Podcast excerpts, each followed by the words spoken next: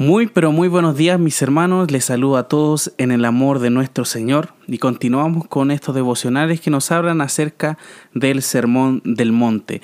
Ya hemos ya avanzado bastante durante todo este tiempo. Y hoy mis hermanos vamos a descansar en un nuevo tema, pero como les he dicho siempre, todo esto está conectado, todo lo que el Señor va explicando va conectado con lo que venía diciendo anteriormente. Y vamos a en esta mañana meditar en el versículo 21 del capítulo 7. Dice así la palabra del Señor. No todo, no todo el que me dice, Señor, Señor, entrará en el reino de los cielos, sino el que hace la voluntad de mi Padre que está en los cielos.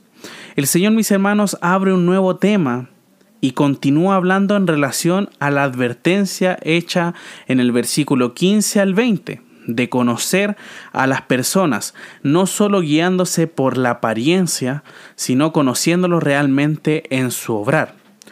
Un hombre que dice la verdad, pero actúa en forma mentirosa, es también un hombre o en este caso eh, un falso maestro, ¿ya? De igual forma, como ya hemos visto, hermanos, durante este tiempo, el fruto que indica si el hombre es digno de confianza o indigno de ella, eh, se relaciona no solamente con la doctrina, o sea, con lo que nosotros podemos decir o la persona puede decir, sino también con su vida, con su obrar, con su testimonio. Hay muchos que dicen constantemente, Señor, Señor, ¿cierto? Señor aquí, Señor allá, y hablan acerca del Señor como si le conocieran, y acá que todo en el nombre del Señor, inclusive muchas veces se habla con esta palabra en vano. Entonces por eso es importante también de tener mucho cuidado de la forma en que nosotros nos dirigimos y hablamos. Entonces dice, muchos, o en este caso dirán, Señor, Señor, tratando de buscar la respuesta de Dios. Sin embargo, estas personas estos falsos maestros, estos falsos creyentes, viven a su manera. Viven diciendo, yo creo en Jesús, yo creo en Dios, pero a mi manera. Muchos dicen de esa forma. Y, y, es así lo que dice la Escritura, que nosotros debemos creer en Dios como a nosotros nos parezca.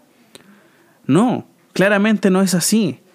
Ellos esperan, reflejando una vida inconsecuente con la palabra de Dios, ser escuchados y déjeme decir que no son escuchados aquellas personas que realmente no viven como dice la escritura.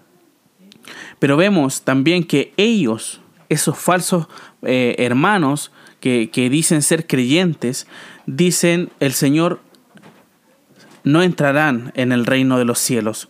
Esa es la consecuencia de una aparente piedad que descansa en una religiosidad, pero no es fe.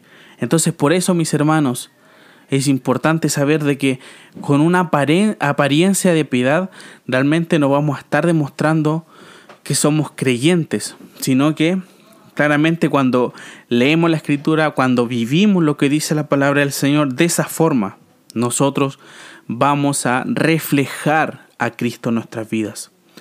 El Señor menciona quiénes son los que entrarán en el reino de los cielos. Y dice, el que hace la voluntad de mi Padre que está en los cielos. Esa persona va a entrar. Entonces, la pregunta es, ¿cuál es la voluntad de Dios que se menciona acá? ¿Cómo yo puedo hacer la voluntad de Dios? Y mi hermano, la voluntad de Dios se establece en la obediencia, en el ejercicio de la fe en el Salvador. La voluntad, mis hermanos, del Padre es que la gente crea en aquel que Él ha enviado. ¿Y a quién ha enviado Dios el Padre? Al Hijo, a Jesucristo.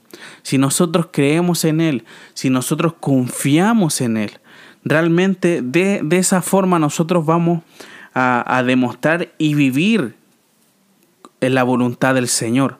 Muchas veces decimos, Señor, que se haga tu voluntad, Señor, ayúdanos a hacer tu voluntad, pero muchas veces vivimos de manera incorrecta, con manera ajena a lo que dice la Escritura, no obedeciendo lo que el Señor nos manda. Entonces, ¿cómo vamos a poder decir, Señor, Señor?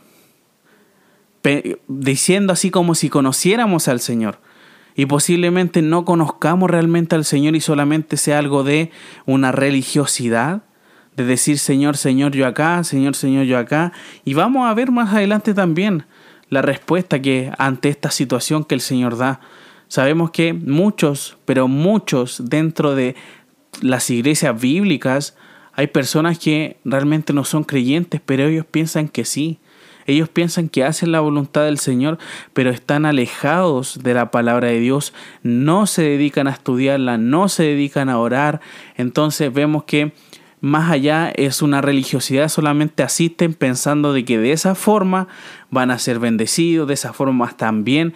No, la vida del creyente, mis hermanos, es 100% eh, girando en torno al Señor.